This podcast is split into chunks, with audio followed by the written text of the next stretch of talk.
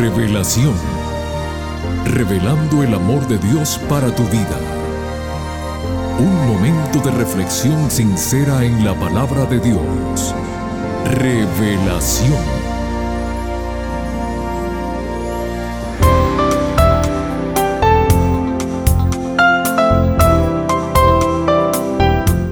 Mi querida familia del programa Revelación, una vez más quien les habla, Noé Álvarez, los saluda y agradece su presencia.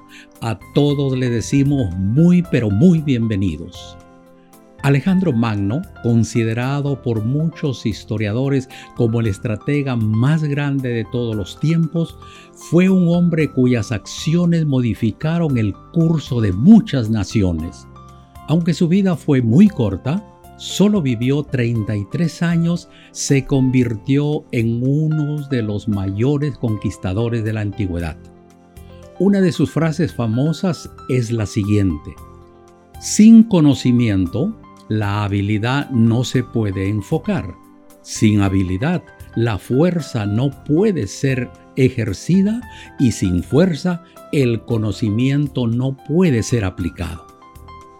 Cuando me remito a la fuente de todo conocimiento, la Biblia, Jesús nos dijo, y conoceréis la verdad y la verdad os hará libres. Juan 8:32. Con estos sabios y profundos pensamientos dejamos el tiempo y los micrófonos al pastor Homero Salazar con la continuación de la serie Los consejos de Pedro. El tema para hoy lleva como título Una vida santa.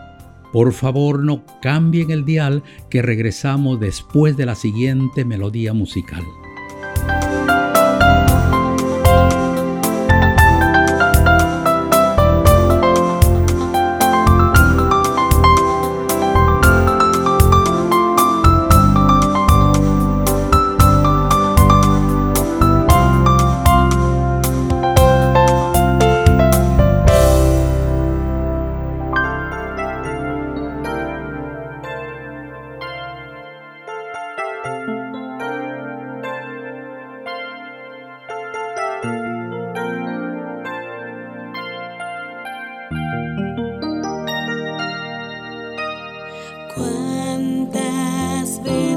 te ignoré, cuántas veces elegí dejarte por hoy.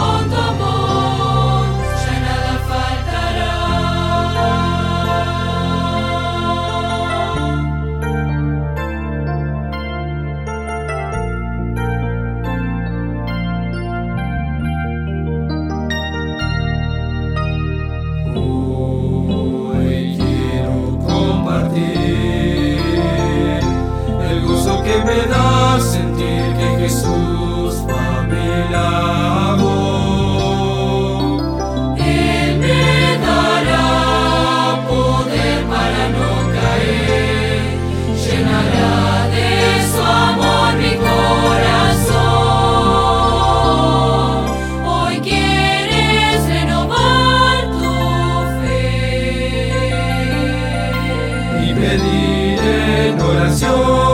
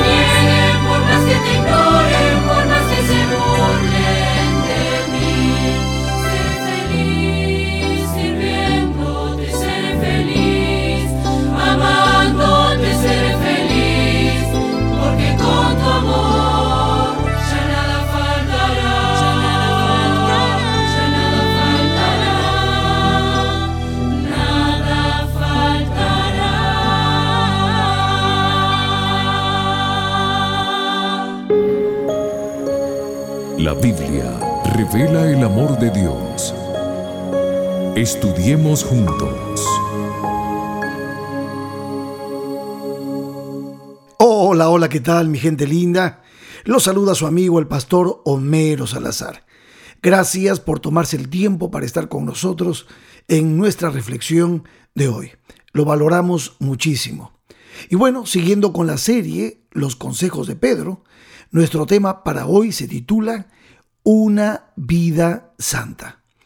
Como ustedes saben, nuestra serie de este mes está basada justamente en la primera epístola del apóstol San Pedro. Los dos primeros capítulos son la base de nuestro estudio.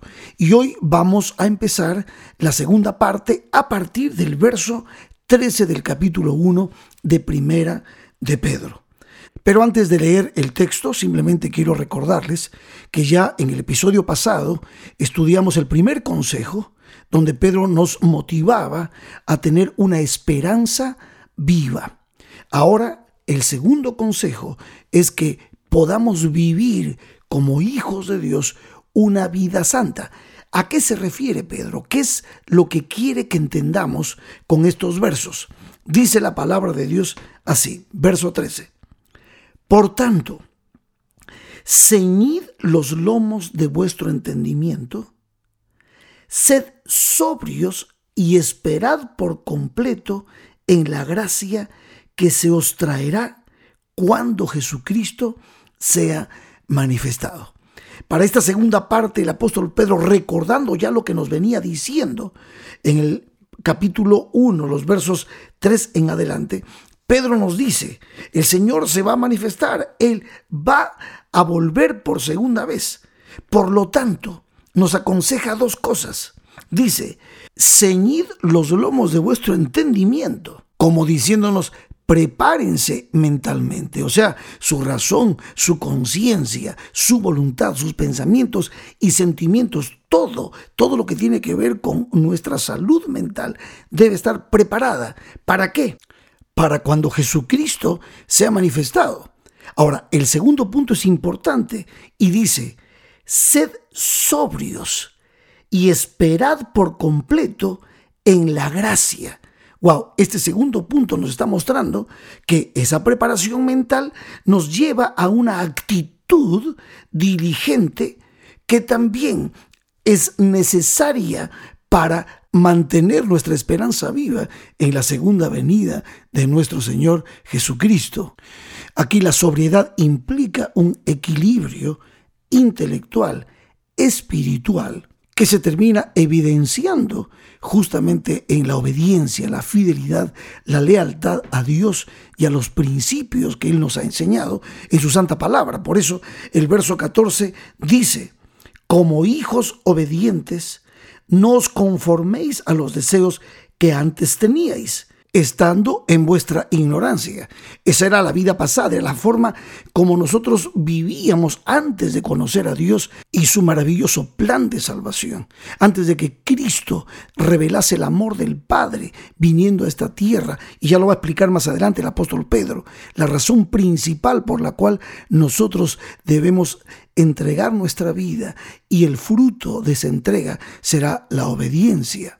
Y ahora llegamos justamente a los dos textos principales de esta parte que van acorde al título del tema de hoy. Dice el verso 15, sino como aquel que os llamó es santo, sed también vosotros santos en toda vuestra manera de vivir, porque escrito está, sed santos porque yo soy santo. Al apóstol San Pedro le gusta siempre recurrir al Antiguo Testamento para corroborar el llamado que nos está haciendo, haciendo referencia a Levítico 11, versos 44 y 45. Él está diciendo que el llamado de Dios para nosotros es la santidad. ¿Y qué significa ser santo? Santo significa separado, dedicado, consagrado, elegido, diferenciado, distinguido. Para nosotros la santidad no es otra cosa que el fruto de vivir en Cristo Jesús. Ese es el llamado que nos está haciendo el apóstol Pedro, que vivamos una vida santa, una vida consagrada a Dios. Por eso dice el verso 17, y si invocáis por Padre a aquel que sin acepción de personas juzga según la obra de cada uno, conducíos en temor todo el tiempo de vuestra peregrinación.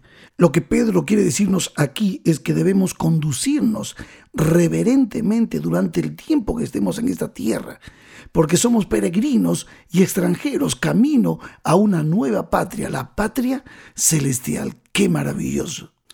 Y ahora sí, Pedro va a fortalecer su argumento del por qué debemos vivir una vida santa.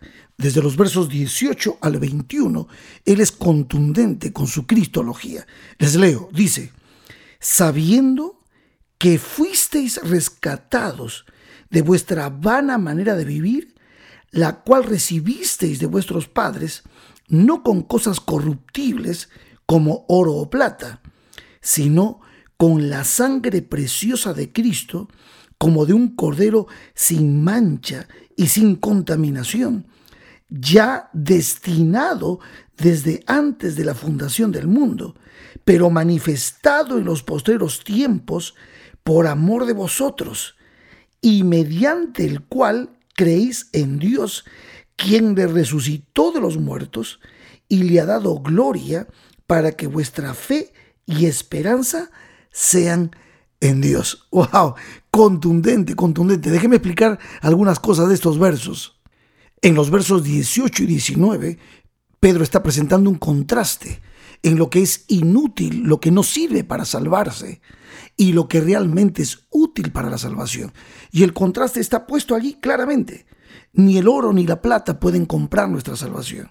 Sin embargo, él presenta en el verso 19 la sangre preciosa de Cristo como de un cordero sin mancha. Es interesante como el verso 18 destaca la palabra rescate. Dice, fuimos rescatados de nuestra mala manera de vivir por Cristo. Cristo pagó el rescate, el precio del rescate. Eso se llama redención. Ya lo estudiamos en algún episodio, en una de las series pasadas. Redimir significa comprar de nuevo, pagar un precio elevado de rescate. Y la Biblia dice que ese precio fue la sangre preciosa de Jesucristo. Él pagó el rescate. Entonces, ¿rescatados de qué? De nuestra vida pasada, de nuestra mala manera de vivir. Por eso, vivir una vida de consagración, de santidad, una vida que pueda honrar de esa misma manera a Dios es lo que más nos conviene. Y el verso 20 es muy esclarecedor porque nos muestra la preexistencia de Cristo, Cristo el Hijo de Dios, que vino para dar su vida en rescate por cada uno de nosotros. Dice, ya destinado desde antes de la fundación del mundo, pero manifestado en los procesos tiempos por amor a vosotros. Aquí Pedro está corroborando lo que ya Jesucristo había enseñado y decía, ustedes recuerdan, en su oración en el capítulo 17 de San Juan, el verso 24, Jesús decía así, Padre, aquellos que me has dado, quiero que donde yo estoy también estén conmigo, para que vean mi gloria que me has dado, porque me has amado desde antes de la fundación del mundo cómo Cristo corrobora el maravilloso y profundo amor de Dios por cada uno de nosotros. El Padre, Hijo y el Espíritu Santo planifican nuestra salvación y Cristo viene voluntario. Y por eso Pedro decía en los versos 19 y 20, sino con la sangre preciosa de Cristo, como de un cordero sin mancha y sin contaminación, ya destinado desde antes de la fundación del mundo, pero manifestado en los postreros tiempos, subrayen esto, por amor de vosotros. El inmenso amor de Dios, el inexplicable amor de Dios, se hace presente en la persona de Cristo. Maravilloso, maravilloso. Y ahora Pedro vuelve, vuelve otra vez al tema de la resurrección que marca la victoria de Cristo en el Calvario. Y dice el verso 21, y mediante el cual creéis en Dios, quien le resucitó de los muertos y le ha dado gloria para que vuestra fe y esperanza sean en Dios.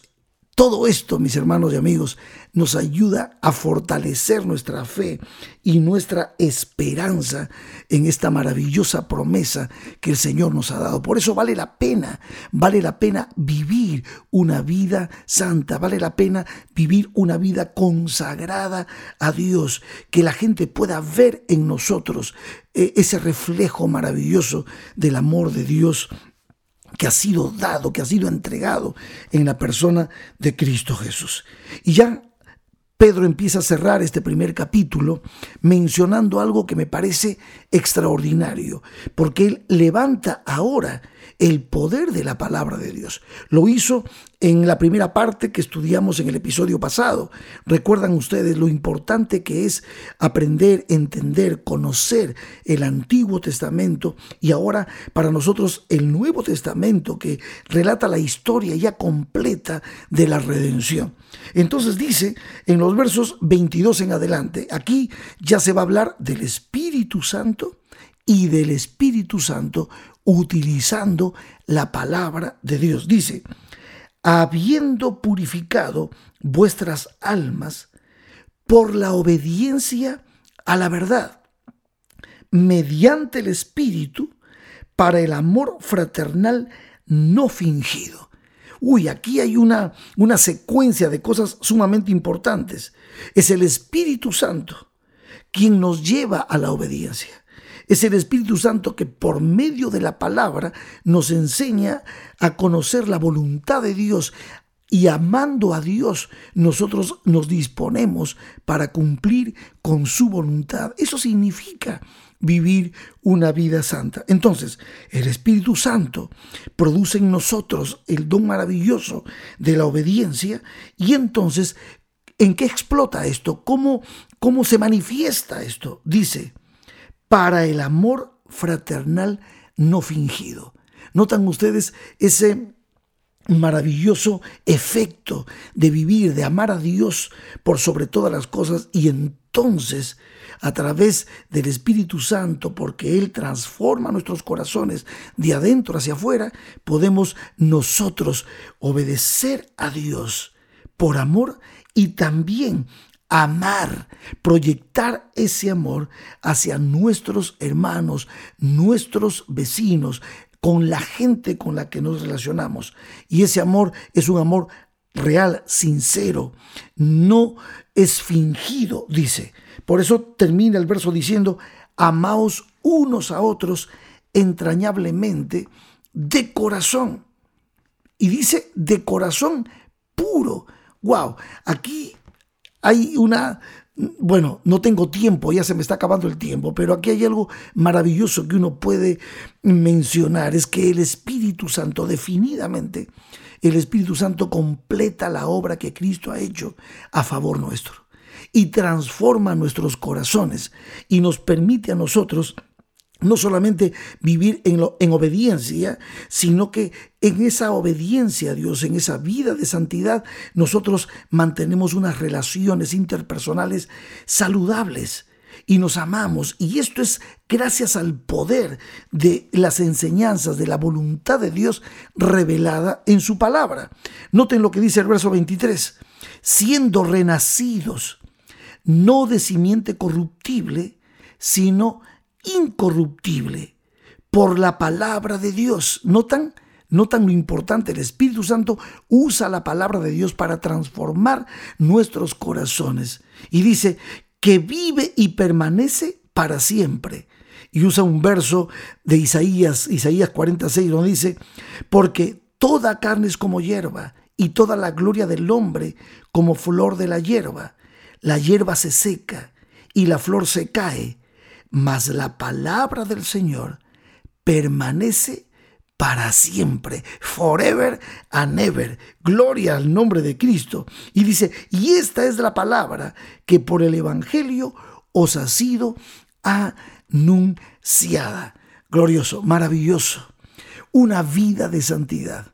Esa es la meta y eso es lo que nos recomienda Pedro en estos versos que leímos desde el 13 al 25 del capítulo 1 de su primera carta. Profundo, maravilloso, motivador. Dios quiere que vivamos una vida así,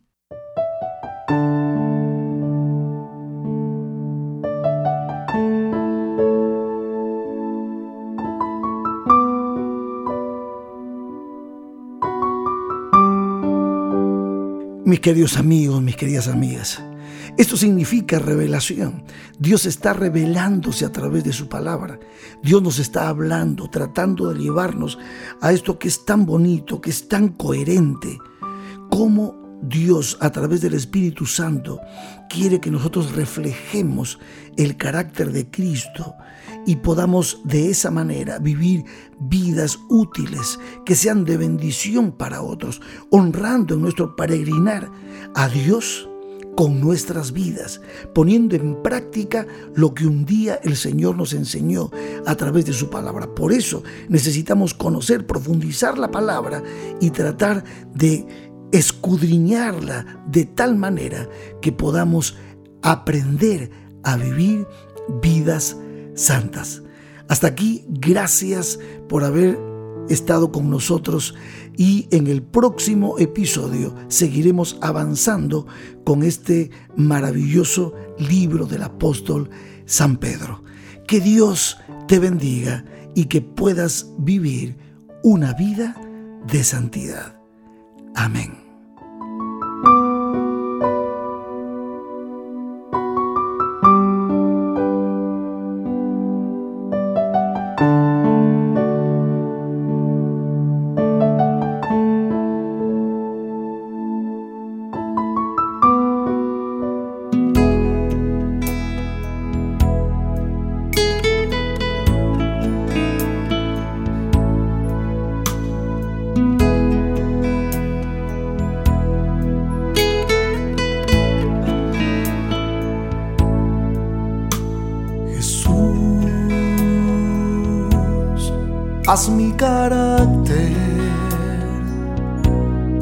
Más como el tuyo. Yo quiero ser Jesús. Haz mi carácter más como el tuyo. Yo quiero ser que en esta vida hay cosas que pasan que yo no entiendo. Porque yo quiero demostrar tu amor a cada instante. Hazme hacer tu voluntad y morir a mi viejo hombre. Haz mi carácter yo quiero ser.